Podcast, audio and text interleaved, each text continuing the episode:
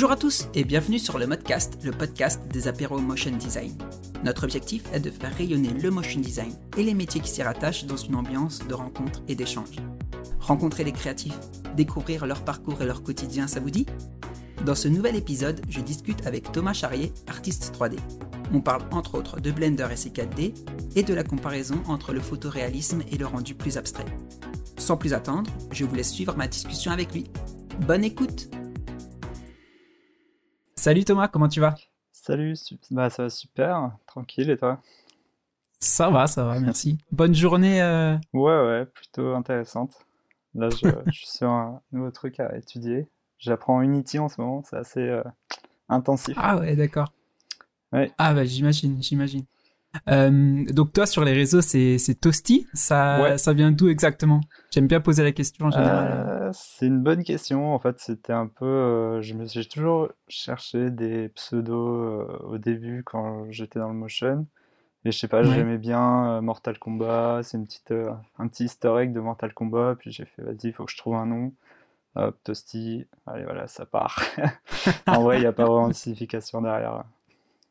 Ah non mais c'est cool. Euh, du coup toi c'est quoi un peu ton, ton parcours pro et ton parcours euh, dans, dans les études? Euh, en gros, je suis dans le motion depuis, je pense, un peu plus de 10 ans maintenant. J'ai commencé le motion, j'étais au lycée, je crois. C'était, je devais Ah ouais, être en première terminale. Ouais, ça date. Et du coup, là, tu vois, j'ai 28 ans. Et ouais, ça fait 10 ans, je devais avoir la majorité. Donc, à 18 ans, j'ai commencé à faire un peu de motion, faire un peu d'After Effects, tout ça. Et puis progressivement, euh, j'ai évolué vers les côtés un peu plus 3D. Euh, mais ça, ça arrivait assez vite au final. Au bout de 3 ans dans le motion, j'ai commencé à m'intéresser à la 3D. Et euh, bah, partant de là, après, j'ai commencé toujours en autodidacte à voilà, développer mes skills 3D jusqu'à faire une petite école à Bagnolet, là, le campus Front de l'image, pour un peu valider mes acquis et ensuite aller sur le marché professionnel, quoi. Mais c'est vraiment, j'ai surtout un background euh, d'autodidacte où j'ai tout appris sur Internet. euh, et c'est ça qui est, ok. qui est assez sy- sympa, quoi. Et, euh, et pourquoi du coup t'as as décidé de quand même passer par, euh, par, Ah ouais. par l'école à la fin pour, pour cette validation d'acquis? Ah, je pense que je- à ce moment-là, je, je sentais qu'il manquait quelque chose. J'étais un très bon technicien, parce qu'au final, Mhm. quand tu apprends en autodidacte, généralement, tu apprends plutôt ce qu'est le logiciel. Tu n'apprends Ouais, pas vraiment ce qui est graphique, tu n'apprends pas vraiment euh, voilà, le côté comment faire une belle composition graphique. Et je pensais justement, en plus, euh, parce qu'à la base, je viens pas de Paris, et euh, du coup, j'ai, on va dire, déménagé à Paris pour faire cette école et du coup m'ouvrir un peu euh, toutes les portes euh, du milieu. Euh, D'accord, ok. et du coup, ça m'a surtout apporté voilà, les, les fondamentaux du graphisme, parce qu'au final, j'avais pas fait d'école de, graphisme avant. Euh, Mhm. Après le bac, en gros, j'ai fait un DUT, euh, c'était services et réseaux de communication. Euh, maintenant, Ah, c'est yes, la même. ouais. Exact. Et du coup, bah, tu apprends du code, tu apprends les logiciels, mais tu apprends pas euh, le côté artistique. C'est clair. C'est clair, c'est clair. Mais voilà, j'ai une sorte de background hyper vaste où euh, je peux faire du code, je peux faire euh, de la 3D, du- de l'animation traditionnelle, mais ça au final je l'ai plutôt appris, euh, on va dire, de mon côté en autodidacte. C'était un peu un de mes buts de carrière avant de faire du motion. J'ai toujours été fasciné par l'animation tradi, sauf que pour faire de l'animation tradi, il faut être une brutasse en dessin. Et, en fait, ouais, c'est une fois que tu commences les concours des écoles d'a- d'animation, tu te rends compte que t'es pas du tout au niveau. Mais voilà, c'est un peu la petite histoire. C'est pour ça que je me suis ensuite euh, orienté vers le motion, qui était beaucoup plus ouvert aux techniciens. Mhm. Et là, j'ai trouvé un peu euh, ma petite place, entre guillemets. Ouais, euh, carrément. C'est un peu mon histoire, euh, on va dire, scolaire. Yes, donc après le, après le bac, tu as fait le DUT, là, le fameux SRC, qui est. MMI maintenant. Ouais, c'est ça, exactement. Et euh, tout de suite après, tu as, fait ta, ta petite validation euh, où tu as... Ah, Au eu une- Bagnolet Il y a eu une petite période de, de transition, justement à cause de, de l'école d'animation, où au final c'était un pur échec. Bah, en fait, c'était à l'époque où j'avais pas vraiment anticipé le fait que j'allais euh, échoué au concours, etc. Du coup, je me Mhm. suis retrouvé dans une sorte d'année sabbatique où là, en fait, ça m'a permis de vraiment me focaliser à 100% sur euh, la 3D, sur Cinema 4D. Et pendant un an, j'ai fait que de ça. J'ai bouffé du tuto, j'ai fait que des concours. euh, à l'époque, c'était avec euh, Grayscale, Gorilla. Ah, yes. C'était ouais. les 5 Second, euh, euh, Second Projects. Et là, en fait, je faisais que de ça. Dès qu'il y avait un concours, je le faisais. Et en fait, c'était hyper intéressant parce que du coup, ça m'a ça, ça m'a permis d'avoir ma première mission de freelance. Alors que j'avais aucun diplôme. euh, voilà, c'était un peu. J'étais euh, dans, la, dans ma campagne à faire un peu de 3D. Et c'est ça qui m'a ensuite amené à vraiment aller sur Paris et là, m'ouvrir vraiment les, les possibilités, quoi. Donc toi, t'as t'as même pas cherché finalement à, à intégrer une agence ou quoi? Tu t'es tout de suite dit, euh, je vais être indé euh, et puis je vais, je vais faire ma petite clientèle au fur et à mesure? Bah, franchement, euh, en tête, j'avais voilà les gros studios. Je me suis dit, ah ouais, plus tard, j'aimerais trop aller dans des gros studios, etc.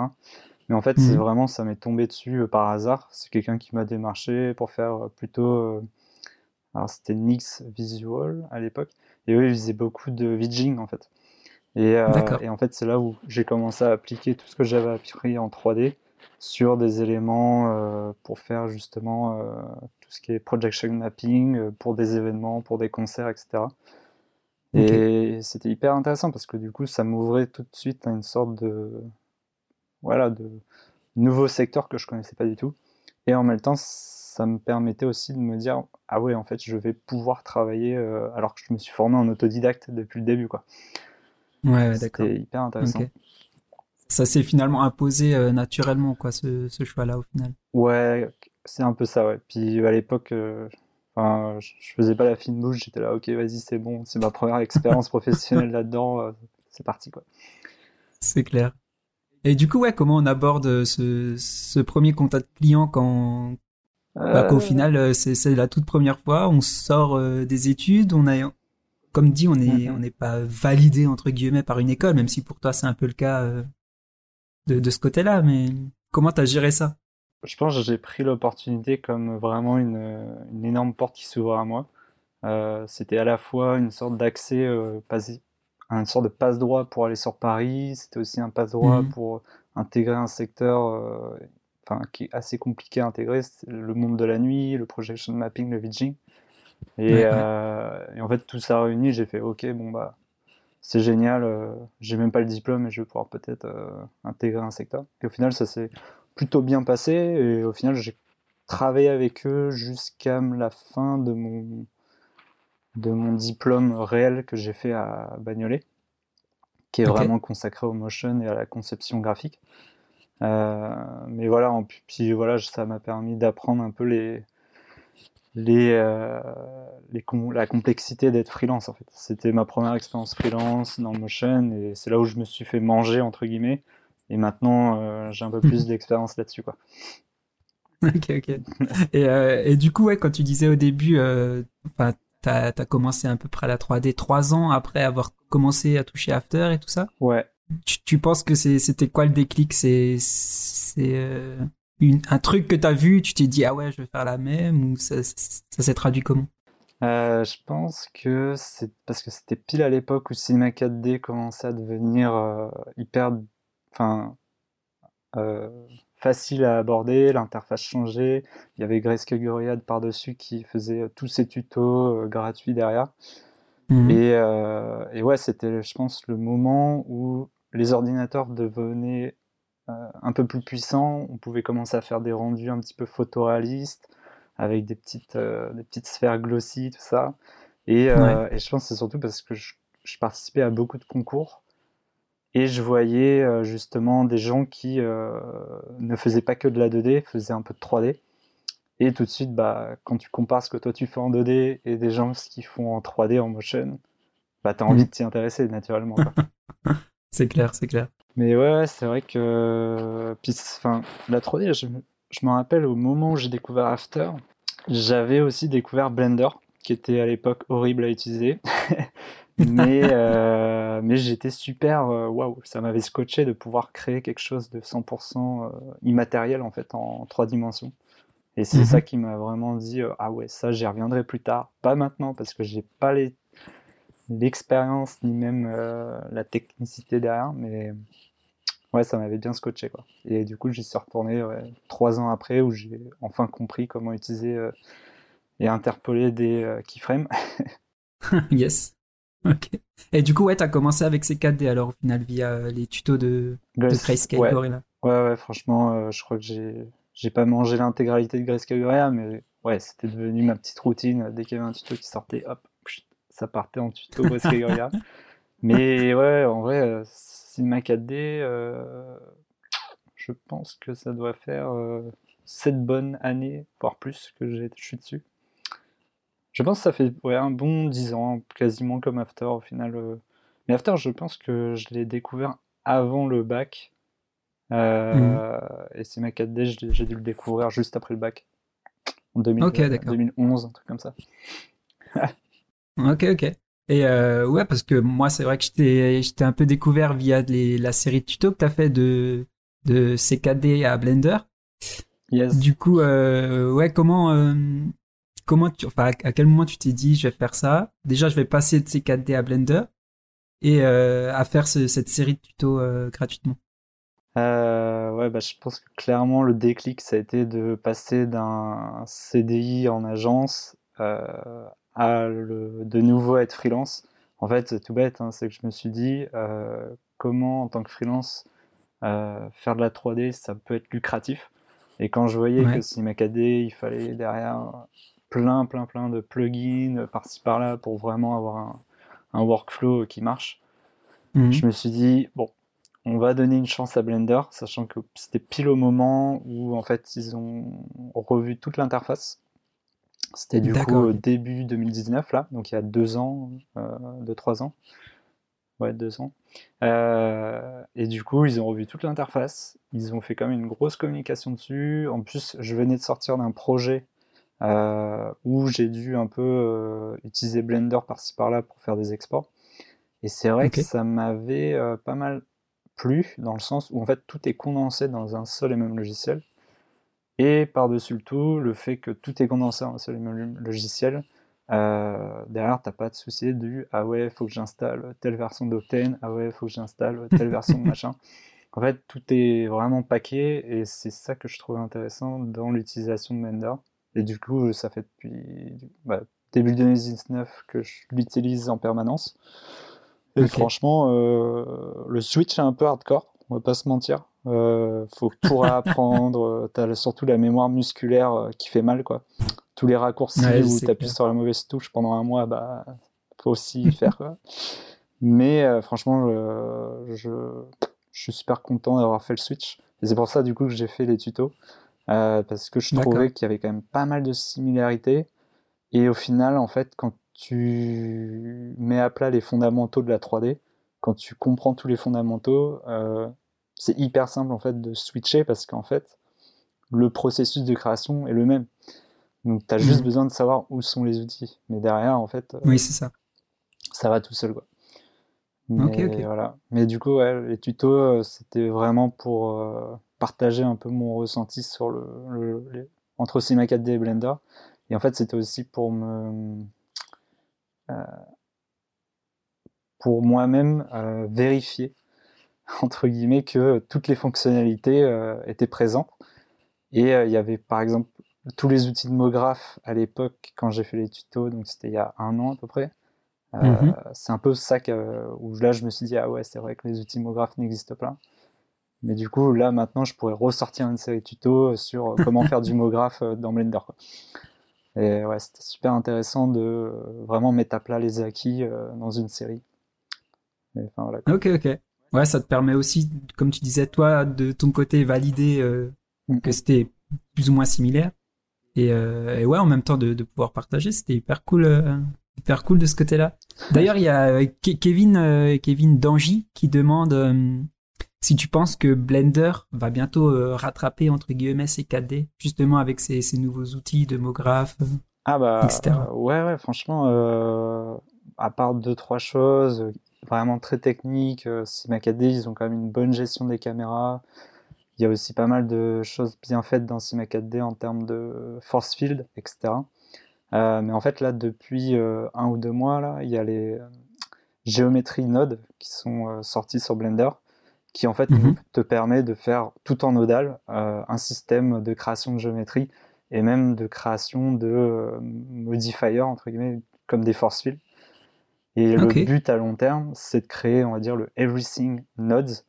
C'est que Blender devienne un peu comme Houdini, où euh, tu vas pouvoir tout câbler en nodal et euh, de A à Z euh, faire toute ta scène en nodal. Ah ouais, Ouais. d'accord, d'accord.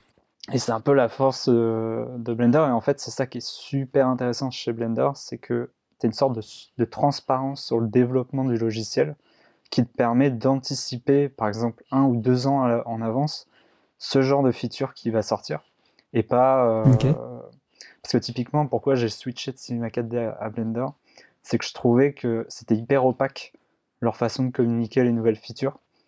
Et, euh, et par exemple, il y avait eu un, un intervenant, Maxon, qui était passé au bureau une fois, et il nous avait expliqué un peu euh, comment le, le futur de Cinema 4D, entre guillemets.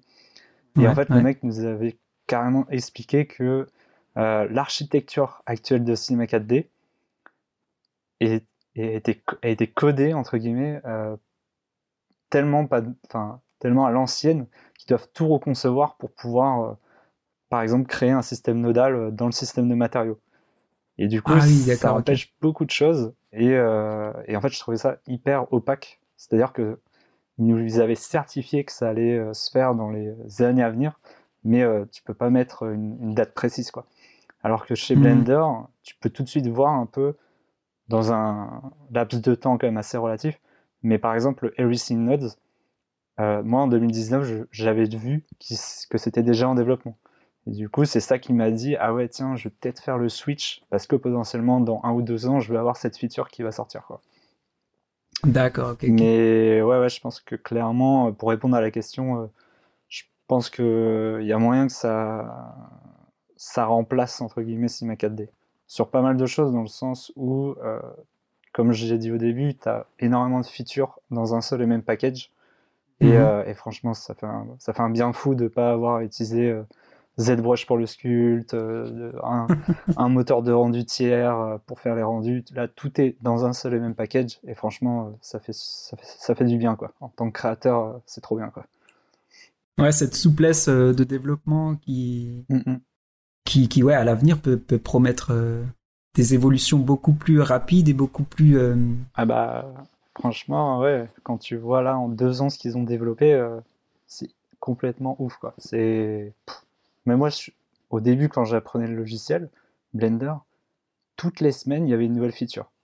Et, franchement, c'est super passionnant parce qu'en fait, tu as l'impression de faire partie d'un projet. En fait. Tu as l'impression Mhm. d'être un, un bénévole pour la cause. Quoi. C'est, assez, euh, assez attenant. Quoi. Mais bon.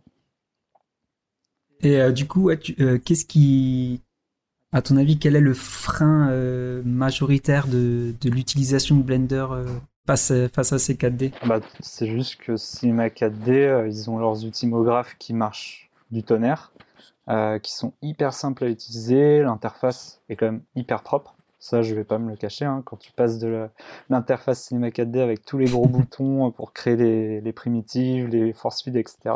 Et quand tu passes à Mhm. Blender, où là, pour le coup, c'est que du shortcut. Et euh, bah, voilà, il y a deux.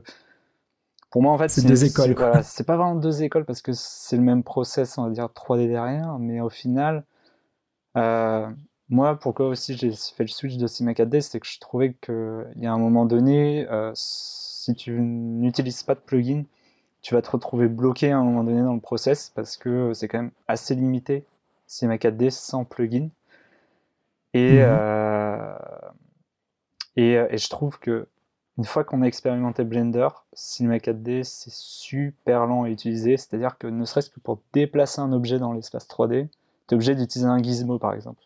Et dans Blender, juste en appuyant sur une touche du clavier, tu peux faire une translation de ton objet. tu vois. Et si ok. tu accumules tous ces petits raccourcis, etc., euh, tu te rends compte que la Ça te manipulation. fait gagner un temps, quoi. Ouais, ouais, clairement. Euh, clairement, tu divises par deux le temps de manipulation de tes objets euh, dans l'espace. Enfin voilà, il y a, y pas mal de choses comme ça. Mais pour répondre à ta question, euh, pourquoi euh, le Cinema 4D est encore le leader sur le marché C'est tout simplement parce qu'il s'est implanté dans toutes les écoles euh, privées de Paris. C'est-à-dire que maintenant, tu fais, tu vas au Gobelin, tu vas même Campus Fonderie de l'image, à mon avis, ils, ont fait le switch sur Cinema 4D. Euh, parce que voilà, derrière, il y a, il y a tout cette, côté commercial où tu vas avoir des euh, évangélistes qui vont venir dans les écoles et euh, déployer les solutions Maxon euh, dans les écoles. Quoi.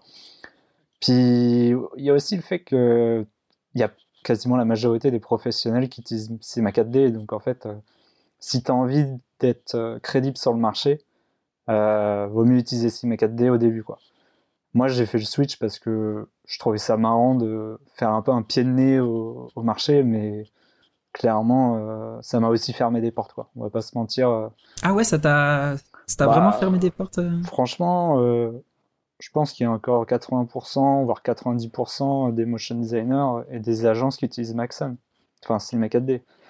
Et du coup, mhm. moi, c'est ça qui est très fort, c'est que je peux utiliser les deux. Je connais Cinema 4D, je connais Blender, donc en fait, je peux vraiment switcher d'un projet à un autre ou même combiner les deux pendant un projet. Et, euh, Mais ouais, franchement, clairement, Blender, c'est plus. là, j'anticipe, on va dire, le, ce qui va se passer dans 10 ans, entre guillemets. Quoi. Hmm. Mais c'est hyper intéressant parce que une fois que tu fais le switch sur Blender, tu te rends compte que c'est un logiciel qui est super, on va dire, amical c'est quelque chose où tu te sens bien en fait dans le logiciel. T'es pas là à te dire ah ouais euh, en termes de technique tout ça. Enfin bref. Il y a aussi, je pense, des, enfin via euh, toutes les features qui, qui doivent être euh, ajoutées à Cinema 4D. J'imagine que pour Blender c'est forcément beaucoup plus économique aussi de. Bah ouais, clairement. De, de ce point de vue-là. Bah c'est ça. Hein. Moi maintenant, ce que je fais sur mes missions, c'est que quand on pitch un projet, déjà je demande tout de suite c'est quoi le logiciel qu'il y a derrière. Et euh, si c'est ma 4D, en fait, euh, je prends juste un abonnement euh, au mois. Ok. En fait, je, je prends un mois d'abonnement. Ensuite, je prends le moteur de rendu en fonction de, du client ou même du studio avec qui je collabore. Et puis après, voilà quoi. Mais voilà, c'est vraiment ponctuel quoi. Si ma 4D, j'ai un peu fait une croix dessus parce que en tant qu'indépendant, tu peux pas te permettre de claquer autant d'argent dans un logiciel 3D quoi. c'est clair. Moi, c'est vrai que je, je pensais aussi me, me prendre ces 4D un jour, tu vois, mais à, moins de prendre une licence euh, multi-support et de partager les frais euh, avec des potes, euh, c'est compliqué de se le prendre, de se le prendre tout seul, quoi. Bah ouais, surtout pour débuter, enfin. c'est compliqué, hein. mais après, ce qui est pas mal aussi avec Cinema 4D, c'est que vous allez, il y a une communauté au final francophone qui existe euh, mm. que tu n'as pas sur Blender par exemple. Blender, il y a une communauté francophone, mais euh, elle est moins active quoi. Par contre, la communauté, on va dire internationale de Blender, elle surpasse largement euh, la communauté de, de Cinema 4D quoi. Ok, ok. Du coup, voilà, c'est est-ce que tu as envie de bosser avec des Français et des studios français, ou est-ce que tu as envie maintenant de te démocratiser sur l'avenir et le futur? C'est-à-dire que typiquement, quasi là de tous les de ce que je vois actuellement, euh, il n'y a que les studios de motion qui utilisent Cinema 4D. Euh, tous les studios de développement euh, un peu web ou même de jeux vidéo et aussi de expérience AR VR, ils mhm. ont tout de suite compris que c'était mille fois plus rentable d'utiliser Blender et que ça c'était plus simple à utiliser, à déployer dans leur studio. Enfin, tu sens que il y a toute une sorte d'industrie qui est vraiment tournée vers le futur, c'est-à-dire le développement d'applications, le développement de, du temps réel, etc., qui font le mhm. pari d'utiliser Blender. Et du coup, c'est un peu aussi pour ça que moi j'ai fait le switch, c'est que j'ai vite senti un peu le, le vent tourner euh, sur la profession. Euh, et je pense que, après c'est vraiment purement spéculatif, mais je pense que dans 5-10 ans, si Cinema 4D il reste comme ça, à juste racheter des, des moteurs de rendu ou même des solutions euh, de voilà de enfin là on a vu ils ont racheté euh, Redshift et Red Giant. Clairement euh, c'est pas ouf quoi. C'est je trouve que c'est un peu donner un coup d'épée dans l'eau quoi. C'est pas ça qui va faire que Cinema 4D va évoluer quoi. Ouais mais voilà c'est un peu mon petit coup de gueule software. Mais c'est vrai que que j'imagine aussi dans la communauté Blender, il y a pas mal forcément de développeurs aussi qui cherchent à, améliorer franchement, le, délire sans cesse. Quoi. Mm, mm. Ouais, franchement, c'est dingue. Enfin, c'est une communauté internationale et en fait, derrière, tu as à la fois des gros développeurs, des grosses, grosses brutasses en développement qui s'immiscent dans le projet et tu as aussi des chercheurs. Donc, c'est des gars, ils font que des maths ou alors ils, ils sont focalisés sur une propriété en particulier euh, du moteur, euh, de rendu, etc. Et en fait, les gars, ils implémentent euh, ouais, des features qui sont complètement ouf, quoi. Que tu vois, dans, par exemple, au SIGGRAPH, le salon du VFX et, de l'industrie de l'imagerie numérique. Et en fait, les gars, c'est par exemple quand tu vois les dernières techno Pixar, ouais. et eh ben, c'est le genre de trucs qui sortent de des années de recherche, voilà, de chercheurs qui soient indépendants ou non. Et en fait, Blender a cette faculté, vu que c'est de l'open source, euh, de pouvoir intégrer ce genre de recherche sans avoir à mhm. demander, entre guillemets, des, euh, des licences, même des brevets, etc. En fait. Oui, oui, ok. Et c'est ça qui est super fort, en fait. C'est qu'ils sont vraiment une sorte de, de boîte magique euh, ouverte à tous, et en fait, tout le monde peut, peut contribuer, en fait. Et, euh, et ouais, ouais, ça fait du bien d'être dans un environnement open, euh, open source. Quoi. Et euh, en parlant d'open source, j'ai vu un truc assez marrant. Je sais pas si. Je pense que vous connaissez Duduf. Yes, oui, tout à fait. Et bah, lui, il est complètement en train de tourner sur justement l'open source. et là, il est en train de développer pas mal de choses sur Blender. typiquement, un, truc pour riguer sur Blender. Exact, oui, oui, c'est vrai, j'avais vu passer ça, ouais. Donc euh, ouais, c'est plutôt sympa de voir qu'il y a une vraie communauté derrière qui est pas là juste pour se faire de l'argent et plutôt pour faire progresser euh, mm. de la 3D quoi. Ouais, et puis il me semble qu'avec euh, Motion Café, ils avaient fait aussi une émission sur, sur tout, cet aspect, tout cet aspect open source. Mm, mm. Ouais, ouais, je crois que j'ai. Ouais, ouais. Non, c'est vrai que. Enfin, niveau. Enfin, du coup, je peux, je peux Enfin, je comprends beaucoup plus facilement tout, ton rapport au partage avec toute cette euh, série de tutos. Euh, ton process aussi que tu avais partagé sur, euh, sur ton anime avec le, le singe. Yes. C'était super intéressant de voir comment, comment tu taffes chaque, chaque aspect, chaque, chaque frame, etc. Donc non, c'est super cool. En fait, ce, ce projet-là du singe, ça se rapproche un peu de, des tutos au final. Là, en fait, c'était plutôt un projet pour me dire, bon, euh, maintenant que je sais bien utiliser Blender, on va l'associer avec Substance Painter mhm. euh, et voir vraiment un workflow euh, que je pourrais intégrer dans une vraie agence ou un vrai studio où j'utilise quand même un logiciel annexe pour faire tout ce qui est texture et vraiment pousser le projet comme si je le faisais voilà top nickel chrome dans les règles de l'art.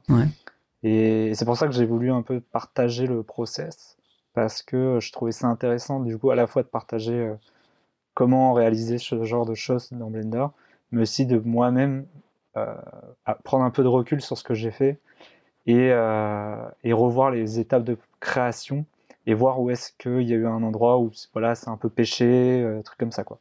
D'accord. Et en vrai, c'est hyper intéressant de faire ça parce que ça te permet de prendre du recul sur ton process et, euh, et voilà, d'optimiser par la suite euh, ce que tu as échoué, ce que tu as vraiment bien fait, etc. Quoi. Ouais, ouais, ok, ok. Ouais, tu, tu extériorises euh, pas bah, mal tes, tes, doutes au final. bah, en fait, c'est surtout vraiment avec l'expérience, tu te rends compte que si tu foires une étape de, de création, ça se répercute surtout en 3D. Si typiquement tes premiers sketchs ils sont nuls, ton sculpte il sera nul parce que tu vas faire n'importe quoi, tu n'auras pas de base solide sur comment tu vas aborder la, les formes. Mhm. Et alors après, c'est peut-être aussi un désavantage, un défaut entre guillemets, c'est que je suis très procédurier. Euh, j'aime bien vraiment que tout soit euh, nickel chrome en termes d'étapes. Carré, quoi. Ouais, voilà. Comme ça, j'ai pas de. Il n'y a pas de surprise. Voilà, exactement. surprise au pas de surprise dans le process et, euh, et, au moins je sais ce que je fais quoi je suis pas là en total freestyle à faire n'importe quoi. Hmm. Mais voilà, c'était ça le singe, c'est plutôt une. Euh, pourquoi je les ai appelés freestyle euh, C'est surtout parce que j'essayais un peu de me changer de style graphique. Euh, j'ai fait pendant très longtemps du PBR, donc du Physically Based Rendering. donc en gros, c'est quoi? C'est de la 3D photoréaliste, tout simplement. Et j'en ai fait, j'en ai bouffé bah, depuis le début que je fais de la 3D au final. Hein. depuis que j'ai découvert Cinema 4D, j'ai fait que de ça jusqu'en 2019. Et en fait, j'ai un, je sais pas, c'est pas que j'ai fait un burn-out de ce style, mais c'est juste que j'avais envie de passer à autre chose et me dire bon bah maintenant que je suis expert entre guillemets en PBR, euh, voyons voir ce qui se fait en termes d'illustration, en termes de création purement graphique, et euh, essayons de retranscrire ça en 3D. Et, euh, et en même temps, découvrons Blender. Essayons de faire quelque chose à la fois de technique et artistique. Et c'est pour ça qu'en fait j'ai fait toutes ces séries freestyle. C'était en gros comment faire pour essayer de sortir de ce contexte un peu photoréaliste qui est très compliqué en final à, à mettre de côté en fait. Ouais, ok. Donc pour toi, un peu le, est-ce que d'un côté le photoréaliste ce serait pas entre gros guillemets hein, l'ennemi euh, de de la créativité, pas forcément, mais de de cette approche plus graphique de, de la 3D Ouais, bah moi c'est un peu mon speech. Hein. C'est le photoréalisme, euh, c'est bien, mais euh, si derrière tu as envie de communiquer, voilà, une patte artistique ou quelque chose d'un peu plus expressif, bah clairement, ouais, c'est pas du tout intéressant parce que t'es hyper enfin c'est hyper contraignant comme euh, comme solution euh, graphique entre guillemets parce que au final, c'est quoi le photoréalisme? C'est juste des mathématiques et de la physique. C'est d'essayer de reconstruire, reconstruire le réel en numérique. Et, mmh. et, ça, franchement, c'est hyper contraignant, ça complètement bride toutes tes intentions artistiques. Et quand on vient euh, du motion design et avec tout mon parcours entre guillemets de euh, voilà d'animateur, euh, j'essaie de faire quand même de l'animation tradie, etc. Bah, le photoréalisme, si vous aimez l'animation, vous allez vite vous rendre compte que ouais c'est pas c'est pas ouf quoi. Clairement, tu vas juste faire pivoter un objet au centre de ta scène, une caméra et voilà. Ce sera le, la seule possibilité et et le seul scope du projet, ce sera de faire tourner ton objet euh, sur lui-même. Quoi. Et c'est un peu pour ça que ouais, voilà, je suis un peu parti du photoréalisme. C'est que j'en avais un peu marre de faire juste des rotations d'objets euh, qui servent à, pas grand-chose. Quoi. D'accord. Donc c'est plus euh, au niveau projet, ça s'applique plus à, à quoi Du produit plutôt dans... Ouais, clairement, c'est ça. C'est en gros. beaucoup de produits. Au final, c'est tout bête, hein, mais le photoréalisme, qui sont les clients qui aiment le photoréalisme, c'est l'industrie automobile, euh, l'industrie du luxe, l'industrie des montres. Et, euh, et voilà, en fait. Et au final, tous ces clients-là, ils aiment que des rendus hyper léchés, euh, hyper subtils. Et du coup, tout ce qui est, on va dire, animation un peu, pas waouh, mais qui joue sur justement des timings très serrés, des timings, voilà, qui, de l'animation qui, qui en jette. Euh, ça, dans l'industrie euh, du photoréalisme, euh, c'est très rare de pouvoir appliquer ce genre de concept. Quoi. C'est mmh. toujours bridé. À, voilà, le mouvement de caméra, il doit être très subtil. Le produit, il faut pas le dénaturer, donc il va juste faire une petite rotation et voilà. et, et, ça, en tant qu'animateur, bah, au début, bon, t'en fais abstraction, mais en fait, quand tu fais ça pendant 4 ans non-stop à fond, bah ouais, t'en peux plus quoi parce qu'en fait, euh, tu peux pas t'exprimer à travers l'animation. c'est un peu le problème du motion designer euh, photoréaliste, c'est que en fait, tu t'égares euh, du métier, on va dire, d'animateur et de la partie animation du motion design, quoi. Ok. Ok. Ouais, et ouais, vas-y. Bah, c'est un, un, gros sujet entre guillemets. C'est. C'est un gros sujet, c'est clair. C'est clair. D'ailleurs, il y a, y a, Victor, euh, Victor Volz qui nous demande euh, à partir de quand on peut parler de photoréalisme? Est-ce que c'est c'est une question de gestion des lumières, des textures? Comment euh, bah comment ça se traduit? Je pense que c'est juste le côté se rapprocher, on va dire du du vivant en fait. C'est tout ce qu'on peut voir en termes de rendu photoréalisme, photoréaliste c'est euh, voilà, tu recréer un objet comme si tu pouvais le voir dans la réalité. Donc, euh, je, modélise une montre, il faut qu'elle soit comme une vraie montre que je pourrais porter au poignet. Ou euh, par exemple, je modélise, je sais pas, un environnement. il faut que tout mon lighting et tout, tout ce qui est autour soit de manière mathématiquement et physiquement plausible. Donc en gros, ce qui se passe, c'est que tu vas être obligé, par exemple, ne serait-ce qu'il y a un exemple tout bête, mais quand tu crées un matériau photoréaliste, par exemple, tu ne peux pas mhm. mettre une valeur de blanc à 100%. Parce que dans la réalité, ça n'existe pas. Avoir un matériau. Et en fait, il y a plein de choses comme ça qui, euh, en gros, s'accumulent dans ton processus de création. Et en même temps de s'accumuler, te bride complètement dans le processus de création. Et en fait, tu te retrouves à juste euh, répéter, on va dire, une sorte de formule mathématique dans ta scène. C'est-à-dire, euh, voilà, bah là, il faut que je mette un soleil, mais je peux pas trop mettre d'autres lumières parce que sinon, ça va dénaturer, on va dire, le côté photoréaliste de la, du setup. Hmm. j'ai pas le droit de mettre des matériaux trop émissifs, j'ai pas le droit de mettre des valeurs trop sombres dans mes, dans mes textures, etc. Et en fait, euh, hmm. on va dire le critère du rendu photoréaliste, euh, ouais, c'est vraiment l'aspect euh, physique, c'est-à-dire est-ce que j'ai mis les bonnes valeurs dans mes matériaux ou dans mon rendu, etc. pour obtenir Comme, comme une photo en fait. Et c'est un peu ça que je reproche au rendu photoréaliste, c'est que euh, pourquoi s'embêter à recréer de toutes pièces un environnement, recréer de toutes pièces un objet 3D euh, photoréaliste, alors que je pourrais très bien prendre une photo quoi. Hmm. c'est un peu le concept et c'est pour ça aussi que j'ai un peu ce, ce, ce speech sur pourquoi il faut fuir le photoréalisme. C'est qu'en fait, quand tu vois toutes les technologies là qui sont en train d'être développées euh, actuellement. Là, il y a eu deux, gros, deux grosses choses qui sont sorties euh, récemment. Mhm. C'est les MetaHumans de euh, Unreal Engine. Je sais pas si vous avez vu passer. En gros, ça va vous permettre, dans quelques mois, de, en deux, trois clics, créer votre avatar 3D prêt à l'emploi, complètement rigué, etc. et tu le drag and drop dans ton projet 3D, et voilà, c'est fini. Quoi. Et, et, en fait, quand tu pars de ce principe-là, tu te dis, putain, mais en fait, euh, comme euh, par exemple Quixel, tous les Quixel Megascan, etc., ça va être du drag and drop dans le viewport. Et, en fait, tu te dis, mais en fait, ça va tellement se démocratiser que le photoréalisme, ça va devenir une norme, en fait. Ah oui, d'accord. Et le problème d'une norme, c'est que euh, ça va devenir un standard, c'est-à-dire ce sera le non-style. et pour se démarquer avec ça, ça va être très très compliqué parce que derrière vous allez être face à des gros techniciens ou des gens qui sont hyper calés, euh, on va dire dans, on va dire les tous ces aspects euh, techniques du euh, voilà j'utilise telle telle librairie de scan, tel asset 3D, etc. Hop, je mets tout dans mon viewport 3D avec les bons matériaux, j'appuie sur rendu et voilà j'ai fini mon, ma création.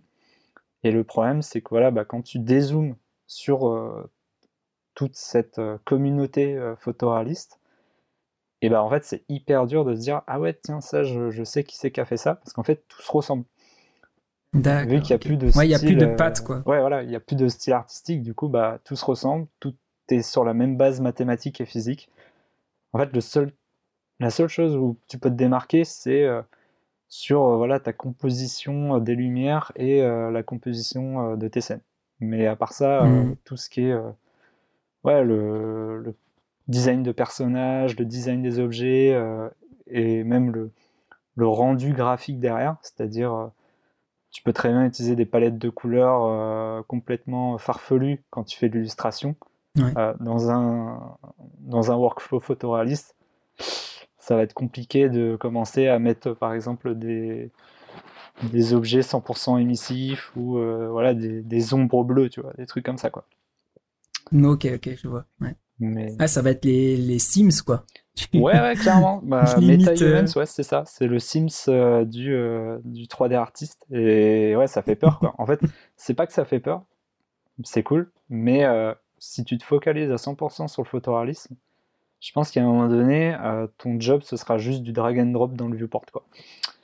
Et du mhm. coup, il y a plus cette conception du bon, est-ce que je n'irai pas plus loin euh, que ça et euh, je vais commencer à créer mes propres assets, à créer un propre langage artistique, etc. Et c'est un peu le pourquoi j'ai un peu fait le switch du photoréalisme euh, à on va dire, au stylisé, parce que c'est ça, hein, moi maintenant mon but mm. c'est de faire du stylisé, c'est parce qu'en fait, créativement parlant, c'est beaucoup plus intéressant et en plus de ça, ça va te permettre, si tu pars sur du stylisé, de travailler en fait avec d'autres industries qui ne sont pas les industries qui sont vraiment orientées photoréalistes. En fait, d'un coup, tu, tu switches de secteur. En fait. Tu t'ouvres, ouais, ouais, ouais. Tu t'ouvres à un autre monde mm. complètement. Ok, ok. Euh, ouais, donc du coup, euh, la deuxième question de Victor, c'était est-ce qu'il y a des contraintes techniques au photoréalisme? Je crois que je crois qu'on les a plutôt ouais. plutôt passées en revue là. C'est vraiment un gros gros sujet ça, les contraintes euh, du photoréalisme. Enfin, il y a carrément une bible substance donc, qui est qui a été englobée par Adobe là. moi, j'ai tout appris là-dessus. C'est une sorte de bible qui fait deux PDF et en gros qui t'explique qu'est-ce qu'un matériel dialectique qu'est-ce que, qu'est-ce que la métalness, qu'est-ce que le F0, qu'est-ce que l'indice de réfraction? Que des termes physiques, mathématiques. Et en fait, euh, voilà, c'est une fois que tu as lu tout le document, tu as fait Ah d'accord, en fait, j'ai, suivi un cours de maths et de, physique. c'est hyper intéressant parce que du coup, euh, tu apprends beaucoup de choses aussi sur, sur ce qui nous entoure. Euh, comment la lumière rebondit dans un verre, par exemple. En fait, tu apprends pas mal de choses toutes bêtes que tu t'es jamais dit. Euh, et en plus de ça, ça te permet de vraiment de creuser tous les aspects techniques de la 3D. En gros, qu'est-ce qu'une normal map, euh, etc. Donc en fait, si vous voulez être une brutasse en 3D, euh, le photoréaliste, c'est cool. Franchement, allez-y, les yeux, les yeux bandés. Moi, j'ai fait ça pendant ouais, une bonne dizaine d'années. Donc après, une fois que tu as rodé le photoréalisme, tu es un expert entre guillemets en 3D. Mhm. Mais en fait, tu te rends compte, tu prends du recul et tu te dis, mais en fait, tout ça là, dans 10 ans, tous les rendus que j'ai faits là, ils sont tous obsolètes parce que la technologie était tellement euh, bah, pas, pas poussée techniquement. Bah, C'est-à-dire que là, les rendus photoréalistes d'il y a 5 ans, tu les revois dans 10 ans, euh, ils auront mal tourné. Quoi. Il n'y aura pas les caustiques, euh, les rebonds de lumière, voilà, ce sera à l'arrache. Et il y a plein de choses comme ça où. Enfin, le photoréalisme, c'est vraiment une sorte de une école à part entière. Quoi. Mais je pense que c'est intéressant de faire du photoréalisme euh, pour apprendre la 3D dans un premier temps. Euh, mais il faut vite euh, dériver de ça et se tourner plus sur des choses illustratives et graphiques. Est-ce que tu penses que c'était important pour toi de passer par cette étape bah... ou le photoréalisme pour mieux te décentrer par la suite? Ouais. Ou tu savais dès le début que tu t'engageais dans un truc qui était pas euh, full créatif hein Ah bah moi, c'était un peu la grosse désillusion entre guillemets parce que quand tu c'est surtout le fait que le motion design a aussi évolué entre temps.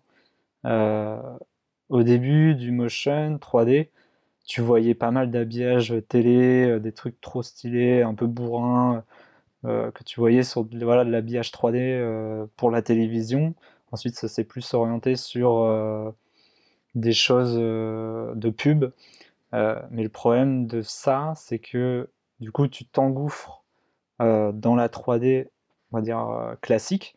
Sauf que dans tous les tutos que tu vas trouver sur Cinema 4D et autres, c'est rare que tu tombes sur du sketch and tune par exemple. Tu vas surtout plutôt mm. t'orienter sur la 3D, on va dire photoréaliste, physique. Et du coup, c'est un peu, je pense, le fait que tu commences à t'intéresser au logiciel 3D, mais en fait, sans t'en rendre compte, tu t'immises sur ce côté photoréaliste. En plus, en tant que, euh, on va dire, euh, premier utilisateur 3D, euh, c'est un peu le but ultime, c'est de dire, ah ouais, je vais pouvoir recréer un film d'animation, tu vois. Genre, dans ta tête, c'est ouf. Tu dis, ah ouais, trop bien, je vais pouvoir faire du cinéma, je vais pouvoir faire du VFX. Et en fait, tu te rends compte que il y a un gouffre entre ce que tu peux faire avec les tutos sur internet et les gars hyper expérimentés qui ont des équipes de 100 personnes euh, dédiées quoi. Ah, et, euh, ouais, et en gros, du coup, bah, tu as une sorte de désillusion, mais en même temps, tu cherches vraiment à creuser, creuser ces savoirs.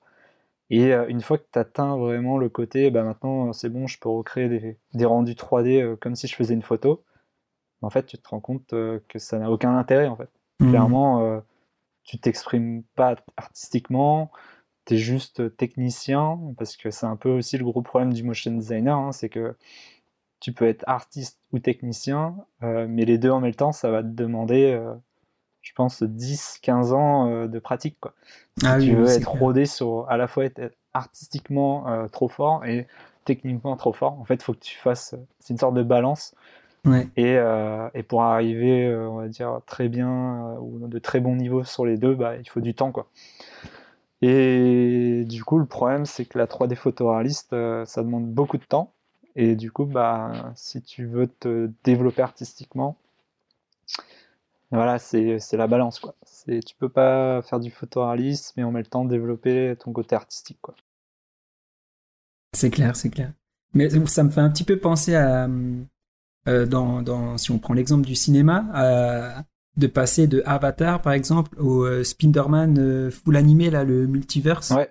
où là, t'as as déjà une patte euh, Ah bah qui est ouais. beaucoup plus intéressante. euh. Ah bah, c'est le jour et la nuit, hein, clairement. euh. En fait, Avatar, et c'est un peu, je pense, euh, le totem euh, de la 3D euh, et de la, la consécration 3D, c'est qu'Avatar, c'est une prouesse technique. On va pas se mentir, à l'époque, euh, les gars, Mm. ils ont fait tourner des machines pendant des mois pour rendre le, pour rendre le film. C'est clair. Et, et je pense qu'en termes de, de technologie derrière, euh, bah les gars, euh, ils avaient quasiment rien. Ils ont dû tout développer euh, de leur côté, quoi. Et, et au final, qu'est-ce qu'on en retient? Alors, Avatar, bon, il a bien, il a bien vécu. hein. Je pense que tu regardes Avatar aujourd'hui, il, il tient un peu la route. Euh, mais tous les films qui ont essayé de faire la même chose à côté, il y a plein de films d'animation 3D, euh, tu les regardes aujourd'hui, euh, ça, je pense que tu as un peu envie de vomir, quoi. C'est, ça a trop mal vieilli, quoi. Et alors que par exemple, des films stylisés euh, à la Disney, Ouais, ouais. euh, regarde un- Le Roi Lion en dessin animé, ça n'a pas bougé. Hein. Clairement, Intemporel, tu peux regarder, ça ne bouge pas. C'est Et clair. quand tu reprends justement le Spider-Man euh, 3D là, en sketch and toon multiverse, Ouais. euh, ça, j'en suis sûr, dans 10 ans, tu pourras le regarder, euh, passe- il passera, mais super bien. Quoi. Ah, il aura pas pris une ride, Clairement. clair. Et c'est aussi ça le problème du photoréaliste, c'est que la technologie évolue et du coup c'est une sorte de course contre la montre. Euh, en fait, une fois que tu es dedans, euh, tu es obligé en permanence de réapprendre, de réapprendre, de réapprendre parce qu'en fait la technologie évolue et euh, ce que tu as appris il y a 5 ans n'est plus forcément la norme de ce qui se fait actuellement. Et du coup, euh, ça te demande beaucoup, beaucoup de temps. C'est-à-dire que même si, on va dire, tu passes un nouveau cap et que tu es expert photoréaliste, si tu prends du temps pour euh, regarder autre part, sur d'autres secteurs, et ben en fait le photoréalisme lui continue d'avancer. Donc en fait euh, Ouais, ouais, d'accord. c'est chaud de, de, de garder on va dire le rythme quoi. Ouais, et non, non seulement il y a des, enfin, on en parlait, là, des contraintes euh, hyper euh, mathématiques, hyper physiques, Mm, mm. mais j'imagine aussi que au rendu, ça doit être, ça doit être une tannée à calculer tout, tout ça. Ouais, bah c'est aussi une grosse contrainte quoi. C'est qu'en gros euh, tes coups de rendu ils sont complètement dingues. Euh, après maintenant il y a des nouvelles technos, hein, on en reparlera toujours, mais les technos évoluent donc au final on essaie d'optimiser tout ça. Mhm. Euh, et en fait, maintenant, tu peux utiliser des algorithmes où derrière, tu as du deep learning, de l'intelligence artificielle qui vient en fait dénoiser tes rendus. Et euh, typiquement, là, tu vois, sur Blender, euh, il y a le OptiX, Optic X Denoiser qui te permet, en fait, tu fais un. En gros, tu mets un sample très très bas. Et en fait, derrière, c'est une sorte d'algorithme qui va évaluer les normales de ta scène et de tes objets pour, on va dire, lisser ton image et enlever tout le bruit que tu peux avoir au rendu. Ah ouais. Et du coup, euh, diviser euh, par 5 tes coups de rendu. Quoi. Mais il y a 5-6 ans de cela, tout ça n'existait pas. Hmm. Et du coup, euh, les pionniers du photoréaliste, euh, et c'est pour ça que ça a mal vieilli, c'est qu'en fait, euh, bah, ils avaient les coups de rendu d'un côté, les temps de rendu, et euh, de l'autre côté, la qualité. Bah, ils ont dû faire, comme d'habitude, la balance. Et du coup, bah, c'est pour ça que tu as des rendus un peu crado d'il y a 10 ans. c'est parce qu'ils n'avaient pas la techno, quoi. Clairement, c'est ça. Ouais, ouais. Ouais, c'est vrai que ce, ce week-end, je me suis rematé les haches de glace. Pas de jugement, hein, mais euh, ouais, le, le tout premier là, il est, il a, bon, il a plus de 10 ans maintenant, mais pff, ah ouais, Mm. Ouais, c'est, euh, c'est, c'est pas beau quoi. C'est vraiment pas beau. Et, et deux ans après, euh, deux ans après, c'était pas mal quoi. Le deuxième, c'est en deux ans, ils ont déjà fait un step up de ouf. Et encore, enfin, l'âge de glace, c'est quand même un univers assez cartoon. Donc tu En peux plus, en ouais. faire abstraction. C'est-à-dire que tu peux très bien dire, bon, c'est du cartoon. Je fais abstraction, entre guillemets, de toutes les, les petits défauts techniques, les défauts voilà, de qualité. Mais là, je n'ai pas de film en tête, mais je pense qu'on pourrait retrouver une sorte de avatar mal fait. Clairement, si c'est vraiment orienté photoréaliste, enfin là, clairement, tu le regardes, tu pleures. quoi. Mais c'est pour ça que Star Wars, ils sont, ils sont très forts là-dessus. Hein. C'est qu'eux, ils ont tout misé sur les maquettes. Et les maquettes, bah, mm. t'en fais abstraction. Tu dis, bon, bah voilà, c'est des maquettes, euh, c'est pas du rendu 3D, ça va, tu vois. Mais ouais, c'est le problème du photoréalisme, c'est que ça vieillit très mal au, fil des années, à part si euh, t'as une équipe de 300 personnes sur le projet, euh, pour, comme pour Avatar, et que les gars, ouais, ils te ils te font mm. ça proprement, mais que voilà, c'est toi en tant qu'individu, c'est impossible, quoi, clairement. Mais après, on en revient aussi à cette question de la technologie, c'est que la technologie, elle évolue tellement que euh, ça va tellement se démocratiser, on va dire, le rendu photoréaliste, que ça va devenir, ouais, genre on revient à ce côté, euh, la norme, quoi. Et en tant qu'artiste, t'as pas envie de faire partie de la norme, quoi. Clairement, c'est. Oui, c'est clair. Mais je pense que c'est là où se démarque un peu le, le domaine du motion. C'est je pense que t'es un peu plus libre et je pense que cette démocratisation, enfin c'est, je sais pas si c'est vrai ou pas, mais elle sera plus notable dans l'industrie euh, du film, enfin du, du cinéma. Quand, quand on voit ces, ah, pas quand on a bah. vu là cette, euh, ce, ce behind the scene de Mandalorian avec ce dôme de LED où ils peuvent placer euh, des éléments en 3D en direct, ah changer la scène. Ouais. Bah ouais, c'est la technologie du temps réel. Ça, c'est encore un autre débat. C'est est-ce que le temps réel va prendre le dessus sur euh, l'industrie du euh, précalculé, c'est-à-dire du rendu, euh, du hmm. rendu. Mais en soi, ta question, c'était plutôt est-ce que le motion designer, ça va vraiment l'impacter? Oui. Bah, je pense que oui, parce que c'est déjà un peu le cas. Hein. Clairement, quand quand on voit un peu le, les rendus 3D, ce qui se fait beaucoup sur Instagram, etc. Euh, franchement, c'est que du packshot produit, euh, des trucs comme ça, quoi. En fait, c'est une sorte de vague où d'un coup Octane, euh, Octane Render est devenu hyper démocratisé. Mhm. On va dire, je pense qu'il y a un bon 60% des motion designers 3D qui utilisaient Octane, à mon avis. Euh, et, en fait, derrière, c'était un peu la course du euh, qui fera le meilleur rendu euh, de vase en composition abstraite nature morte, quoi. c'est un peu le, le, truc. Mais en soi, c'est bien. Hein. Mais il y en a, il y a une personne qui a lancé, on va dire, cette mode. Et tout le monde a suivi, entre guillemets, la mode. Et c'est un peu le problème du motion design en général, c'est que dès qu'il y a une mode, tout le monde va dans cette mode-là, en fait. Il y a personne qui se dit tiens, moi j'ai envie de plus de partir sur un truc un peu plus artistique, euh, orienté illustration. Il y en a, mais la majorité c'est euh, voilà, on, suit les progrès techniques, on suit le photoréalisme et on s'immisce dans euh, voilà du, du packshot produit nature morte photoréaliste. Quoi. Donc je pense que ouais, le motion il va être, il est impacté par cette standardisation ouais, du, du, style entre guillemets quoi. Enfin, ça devient de plus en plus compliqué de trouver du motion 3D qui n'est pas fait pour du marketing entre guillemets parce que c'est aussi le gros problème du motion design euh, c'est que c'est purement marketing hein, on va pas se mentir c'est un peu de la grosse désillusion du métier hein, c'est qu'au début tu t'attends à faire euh, des super projets voilà du title de film euh, du super projet en stop motion du super projet de plein de trucs super artistiques en fait tu te retrouves à faire juste du marketing et le marketing bah, c'est charté quoi Ouais, ouais, carrément. Carrément. Ouais, non, là, c'est vrai que tu as, soulevé un bon point.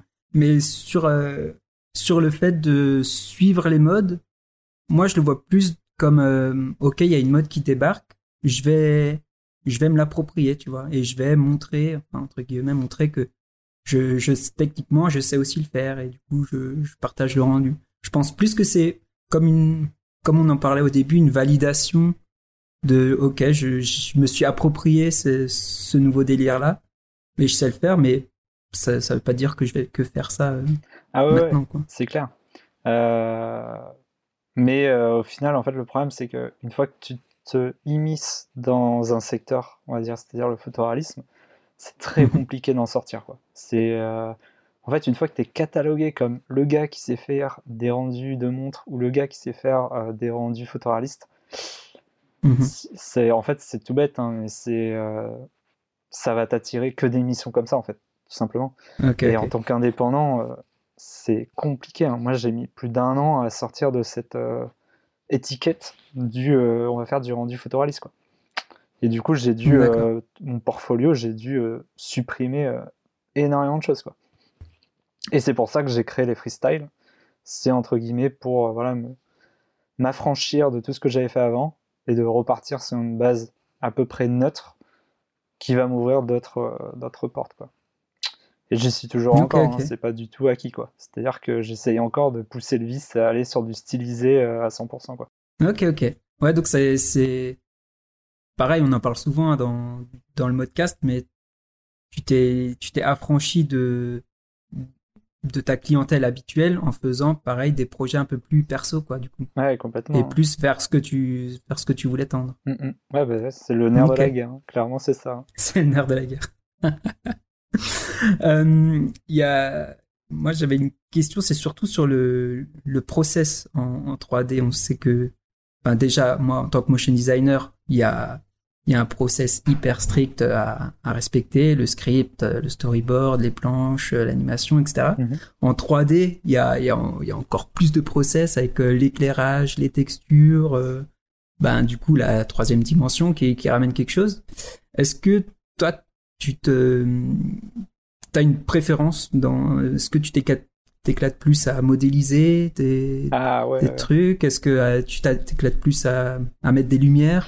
Bah, ouais, ouais, franchement, euh, bah, c'est vrai qu'au bout d'un moment, une fois que tu commences à toucher à tous les process de création, euh, et c'est ça aussi la force du motion designer 3D, entre guillemets, c'est qu'il a le droit de toucher à toutes ces étapes.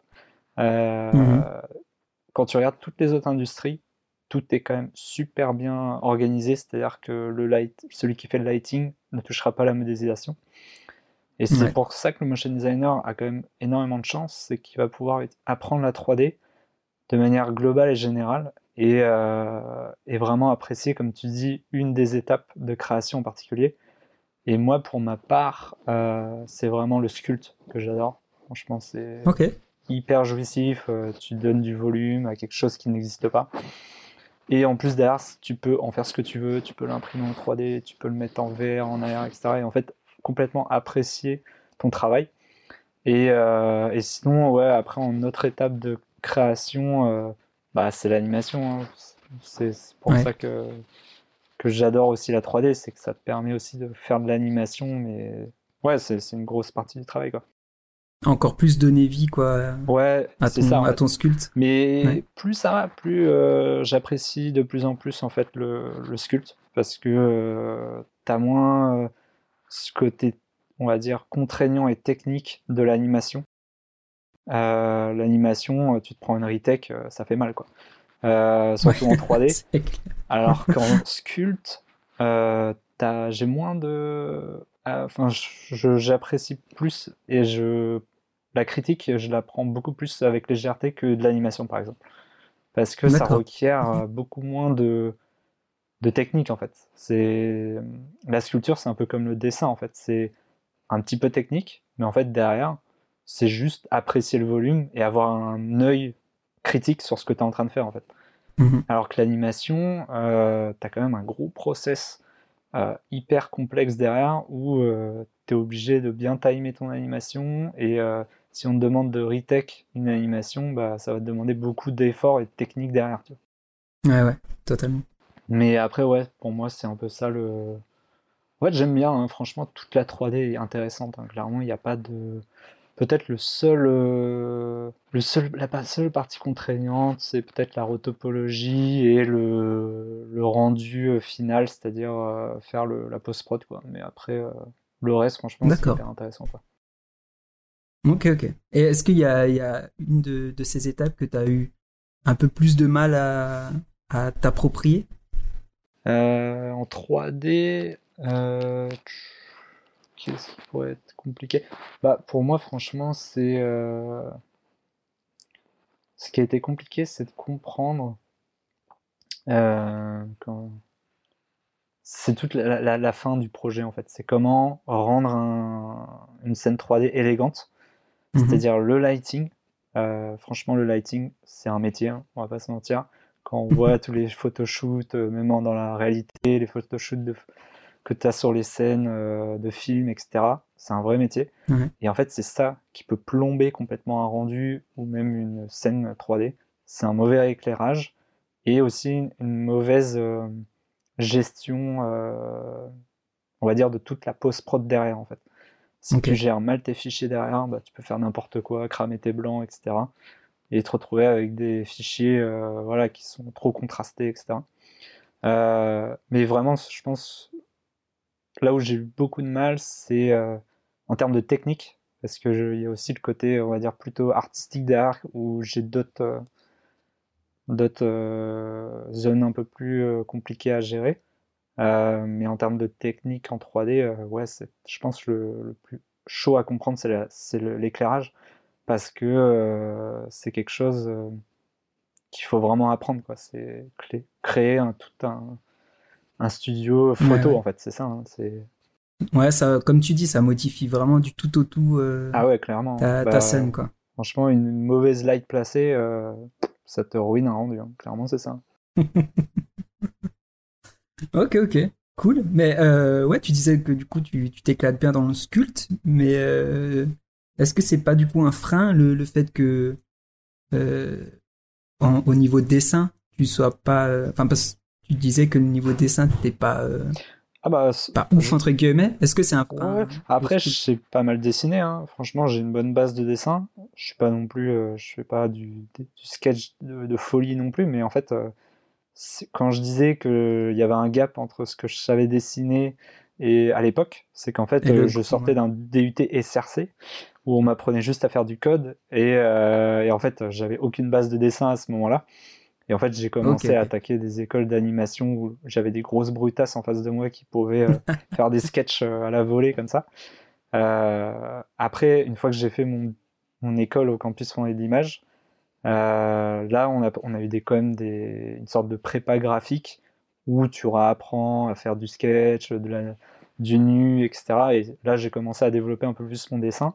Ensuite, j'ai fait de l'animation traditionnelle de mon côté. Donc là, après, tu, voilà, tu retravailles encore la gestion des volumes en, dessin.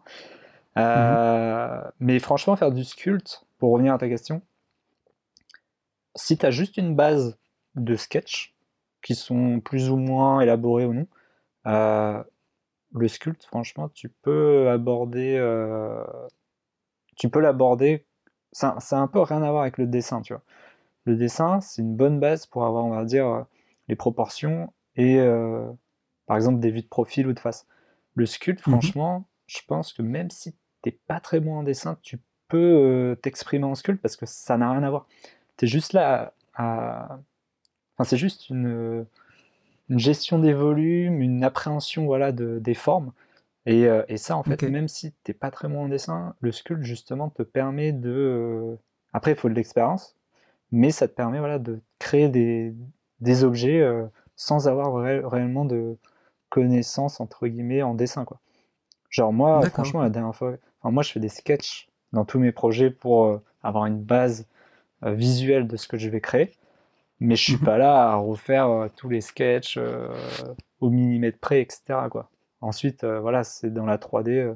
une fois que tu commences à être un peu plus à l'aise pendant le sculpte, tu peux très facilement donner du volume, en enlever, etc. et appréhender voilà ton personnage. mais tu peux très bien mettre un peu de côté ton croquis. Quoi. Le croquis, il va juste être, là pour avoir tes, la base de ton sculpte que tu vas créer voilà, en modélisant des formes euh, hyper grossières. Et après, hop, tu, euh, tu, tu becques tout ça en un seul et même objet. Ensuite, tu commences à sculpter et ça va tout seul. Quoi. Mais euh, franchement, une expérience à, faire pour le sculpt, c'est d'utiliser Oculus Medium avec un casque vert. C'est ah. redécouvrir le sculpt. C'est franchement, c'est dingue. C'est euh, sculpté en, verre, c'est une des meilleures expériences que tu peux faire en tant que créateur numérique. Tu as l'impression d'être euh, godlike. Clairement, c'est ça, c'est assez ouf. Ouais. T'as un, un, truc VR du coup euh, J'en avais un au studio avant, mais là j'en ai pas. Faudrait que j'investisse. J'attendais en fait que l'Oculus Quest 2 sorte, qui te permet de, mhm. de faire de la VR sans fil, parce que clairement avoir un fil c'est horrible. et en fait, ouais, c'est trop bien quoi. Mais je pense que je vais investir d'ici là quand j'aurai un peu plus de temps là. Mais ouais, clairement, le sculpte numérique en VR, c'est trop bien. Ok, cool. Et euh, je, je sais pas trop comment ça marche, mais du coup, après, tu peux récupérer tes, ouais. tes modèles, les mettre sur l'ordi. Ouais, c'est ça. En fait, tu exportes euh, en fait, ton mesh soit en brut, soit en decimate. Donc, en fait, euh, en gros, il te fait une sorte d'optimisation de ton mesh et tu peux l'exporter dans n'importe quel format. Généralement, c'est BX. Et hop, après, tu peux l'envoyer dans ZBrush ou dans, dans, Blender comme tu veux. Et, et, ensuite, tu peux raffiner le détail euh, comme tu le ferais pour un sculpte classique. Quoi. Mais, Ah, cool. Mm. Ouais, du coup, ça, ça, ça permet peut-être plus euh, d'être organique, non? J'imagine c'est une manipulation beaucoup plus euh, ouais. organique bah, que, avec. Euh, tu peux prendre la matière avec tes mains, quoi, quasiment. Quoi. C'est presque ça. Hein. C'est hop, tu prends un bout de matière, euh, tu commences à, comme ce que tu ferais dans la vraie vie, euh, sauf que tu as zéro limite et tu peux faire un contrôle Z, quoi. Donc trop stylé. yes. ok, ok. écoute, je crois qu'on touche à peu près à, la fin. Est-ce que tu, tu voyais un autre sujet qu'on aurait peut-être oublié on pourrait aborder? euh, Ouais, bah, non, je pense qu'on a fait le bon tour euh, de tout ça. Après, euh, ouais, après, il y, a, toujours cette, ce gros, cette grosse question de l'avenir du motion design. je pense hmm. qu'on n'aura pas le temps, clairement, d'en parler, mais clairement, c'est un gros, gros sujet. Hein. C'est un truc, c'est qu'est-ce que le motion design au final et qu'est-ce que ça va devenir, quoi. Mais ouais, je pense que les, les cast seront là pour euh, nous éclaircir. on verra dans, dans 10 ans. Hein. C'est ça. On, te réinvitera. on, on, verra comment ça évolue. C'est ça. non, mais c'est vrai que, que ouais, en étant en plein dedans, on peut, on peut s'inquiéter d'une bonne, d'une mauvaise manière sur, sur ce que tout ça va devenir, mais. Euh, mais ouais, c'est vaste, c'est c'est compliqué aussi. On avait vu le, le fameux euh, article de Matrunks ouais, ouais, ouais. sur bah, euh, là-dessus. C'est marrant, hein, mais c'est en fait c'est une question qui s'est posée il y a 10 ans euh, et on cherche encore à y répondre. Alors que moi, pour moi, en fait, ma conclusion assez rapide, c'est que le motion, en clair, il est complètement en train de disparaître pour faire naître des nouveaux métiers entre guillemets quoi pour moi, le motion, il a complètement disparu et maintenant on est sur un graphiste 2.0 et euh, tous ceux qui font de la 3D sont juste 3D artistes et animateurs. C'est ça euh, un peu le concept. Ou alors, il y a aussi une grosse appellation et moi, c'est ce que j'ai découvert parce que là, en, ce moment, j'essaie de changer de secteur complètement. C'est-à-dire que j'ai plus envie d'être motion designer. J'aimerais intégrer par exemple le secteur du jeu vidéo. Euh, le problème du jeu vidéo, c'est que c'est une industrie qui a quand même une grosse réputation, et derrière, ils ont déjà bien tout organisé. Et en fait, quand tu cherches où est-ce qu'en en tant que motion designer, où est-ce que tu pourrais t'immiscer dans leur processus, euh, mhm. en fait, euh, tu tombes sur la case marketing artiste qui englobe tout ça. Et, euh, et, ouais, en fait, c'est, en fait, tu te rends compte qu'en analysant les grosses industries qui y a autour, le motion design, en fait, il n'existe pas vraiment. Hein. C'est juste marketing artiste, quoi et le problème du marketing artiste, c'est que bah, en termes de créativité, euh, tu es juste là décliner euh, sur tous les supports euh, ce que les concept artistes et les 3D artistes ont développé en amont. Quoi. Et c'est un truc assez intéressant. Je pense que quand j'aurai vraiment fait le switch de secteur, parce qu'en gros là je suis encore entre les deux, je pense que je posterai un article médium qui retrace un peu ah, tout ça, tu vois, une sorte de post-scriptum du motion, quoi. mais ouais, c'est une vraie question. Quoi. Mais c'est dommage que, euh, en fait, euh, moi je m'en rappelle, il y a encore 10 ans, il y avait les, les premiers Motion Plus Design qui se faisaient à la gaieté lyrique, euh, où tout le monde était assis par terre, enfin, c'était assez folklorique. Et en fait, plus ça va, plus tu te rends compte que les Motion Plus Design, ça devient juste du showcase en fait. C'est même plus, on s'intéresse même plus vraiment à des vraies problématiques. C'est-à-dire qu'on se pose plus des questions justement sur le métier, sur qu'est-ce que va devenir telle, telle industrie, où est-ce qu'il faut regarder actuellement. On est plus sur voilà du du showcase d'artistes et d'agences et c'est un peu dommage. C'est vrai qu'au début, il y avait des vraies questions autour euh, du métier en lui-même. Mais c'est bien qu'il y ait euh, des podcasts euh, comme Modcast qui sont là pour un peu remettre sur le remettre à plat certaines questions un peu plus rhétoriques. Ouais, ouais, carrément. Bah écoute, on essaye, hein. on essaye. Clairement. mais mais on, on, ne pourra que que constater ça au fur et à mesure. Bah ouais, c'est clair.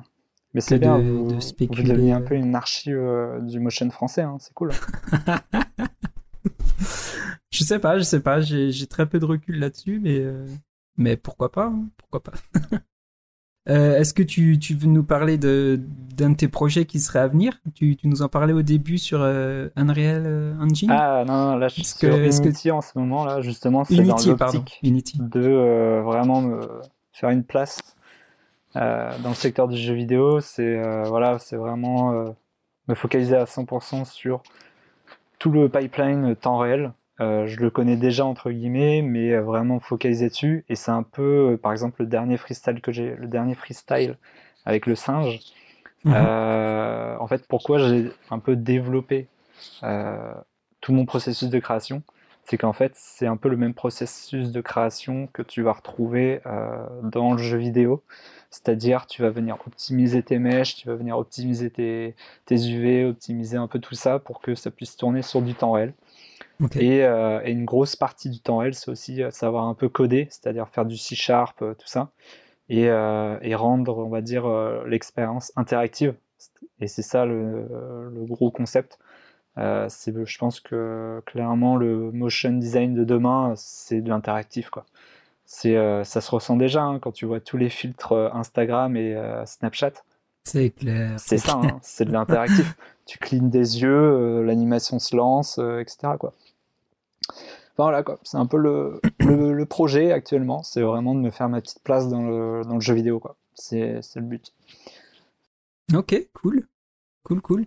est-ce que tu aurais une, une œuvre à nous, à nous partager qui, qui t'aurait inspiré que ce soit récemment ou à tes débuts et qui te, qui te, qui te motive. Ah ouais, en tout ah, cas, ça c'est une, une, question dure ça. Ça c'est un... ça, c'est une que question dure. Euh, tout mon cerveau là. Euh, récemment, peut-être que ce sera plus simple. Une œuvre qui m'a qui m'a beaucoup plu. Euh... En vrai, j'ai vu un truc ce matin. Non, en fait, j'ai trouvé ça ce matin, je trouvais ça super sympa. Justement, c'est fait sur Unity. Euh, et en fait, c'est une sorte de petit, euh, petite expérience euh, interactive où le but, c'est de prendre le temps de respirer. Et c'est fait dans une sorte de petite scène graphique où le but, c'est juste d'appuyer sur la barre espace et de respirer. Et ensuite, de se caler sur les événements et des éléments qui tournent autour de, du personnage.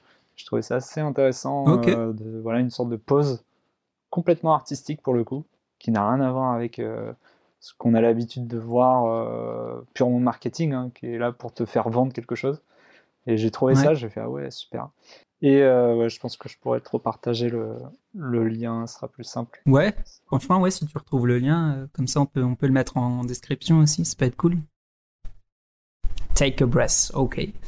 Et du coup, quel est ton apéro favori? L'apéro, euh, l'apéro Thomas, l'apéro euh, Toasty? apéro Toasty, euh, hmm. truc que j'adore. Tu veux dire, qu'est-ce que je mangerais bien en apéro ou le combo apéro? Ouais, ouais, le, combo. je pense un, un bon. Divin, quoi.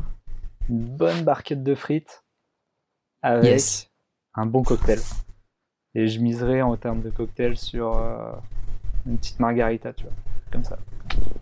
Ah, yes Classique, mais euh, efficace. magnifique. efficace, clairement. Ok, ok, frites, euh, frites margarita. un bon mélange, tu vois, genre côté. Un bon mélange. Côté frais et le côté gras en même temps. Euh, et euh, dernière petite question, est-ce que te, tu aimerais voir, euh, voir quelqu'un de particulier sur le, sur le modcast?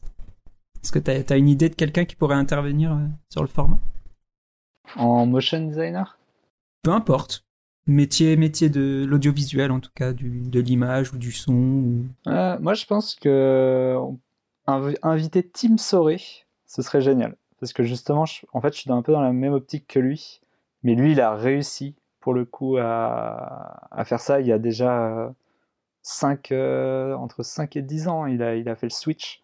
Et il a monté son, sa propre société de jeux vidéo. alors qu'à la base, c'était un pur motion designer. Et ça, c'est ouf. Ok, ok. Team Sorry. Et en fait, il développe un jeu qui s'appelle euh, The Night Tales. Je crois que c'est ça. Mm-hmm. Euh, et, en gros, il est, ça fait depuis plusieurs années qu'il est sur le développement de son jeu. Et, euh, et en vrai, c'est un, énorme parti pris ce qu'il fait. Et c'est ouf. C'est en gros un jeu 100% pixel art.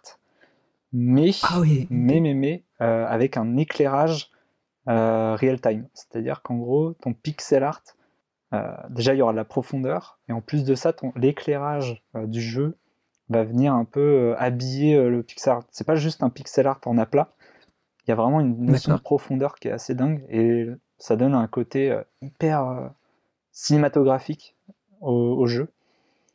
Et ouais, franchement, c'est ouf, parce que lui, il vient, il vient du motion à la base, et, et il avait déjà tout compris, quoi. Il a compris que, en fait, le motion c'est bien, mais Interactif, c'est mieux, quoi.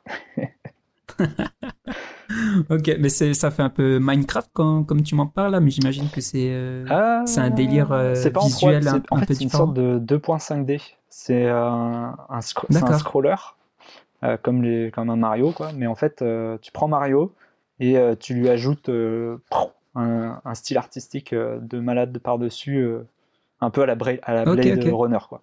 En mode bam Ah oui, d'accord. Ok, cool. Euh, ouais, très cool. The Night, uh, The Night Tales. Mais euh, ouais, franchement, il fait partie, lui, euh, du motion gang des années 2010. Des, ouais, du, ok, ok. du cercle très fermé des motion designers français des années 2010. Est-ce que tu as, déjà pu parler avec lui ou le rencontrer Non, je crois pas que je l'ai déjà rencontré, non. Mais euh, je pense que j'ai dû déjà le croiser. Euh, je pense à une Motion Plus il y a très longtemps. Ok, ok, ok, d'accord. Cool, bah écoute, euh, merci, merci beaucoup. Bah, merci à toi, hein, c'était chouette ce petit c'était, C'était, ouais, c'était super intéressant. On a abordé plein de trucs, plein de trucs super intéressants, plus les unes que les autres. Donc c'était, merci, merci beaucoup. Bah, merci à toi, c'était chouette. Bah, c'est vrai que Enfin, je pense que je me cache derrière mon logo, tu vois. Mais euh, c'est rare que j'intervienne sur la scène publique euh, à propos de ça. Et je pense que plus ça va aller, plus je vais commencer à un peu plus m'exprimer sur euh, mon retour d'expérience. En fait, c'est vrai que c'est un peu aussi le problème du motion, c'est que tout le monde fait son petit truc dans son coin. Ouais, c'est rare justement que vous on tombe sur ce genre d'initiative comme le modcast où là vraiment tout le monde peut parler T'as pas besoin d'être euh, Beeple pour aller faire un speech au Motion Plus Design. Et du coup, c'est pour ça que je, trouve ça intéressant le modcast, c'est que on peut aller un peu plus en profondeur sur certaines choses euh, un peu plus intéressantes, quoi. Mais ouais, c'est le but de creuser un peu, mm-hmm. euh, un peu toutes les facettes de chaque, chaque métier, quoi. Ouais, ouais, c'est ça. Ça marche. Bah écoute, nous, on peut, on peut te retrouver sur, sur Insta, principalement Behance, je sais pas Twitter et ArtStation, euh, la base. Ok, ça marche. Bah écoute, on met tout ça euh, en description pour que les gens puissent, euh, puissent aller checker. Super, trop bien. Écoute, bah, je te dis à très bientôt, j'espère. Yes, ça marche. À bientôt. À bientôt, ciao. ciao. Merci d'avoir écouté ce nouvel épisode du podcast. On espère que ça vous a plu. Un grand merci à tous ceux qui nous soutiennent et particulièrement à Tristan Le Panier qui a composé la musique de ce podcast je vous invite à aller le suivre sur son SoundCloud, Tristan-Le Panier, pour découvrir toute l'étendue de ses talents. Merci encore à notre invité de nous avoir donné de son temps pour cet épisode et pour toutes les infos qu'il nous a partagées. N'oubliez pas d'aller le suivre sur ses réseaux. Quant à nous, retrouvez les apéros Motion Design sur Facebook, Design, sur Instagram, Design, et sur Twitter, at Aperomotion. Sur ce, je vous dis à bientôt et restez attentifs pour découvrir de nouveaux quotidiens et parcours de créatifs dans un nouvel épisode du podcast. Ciao ciao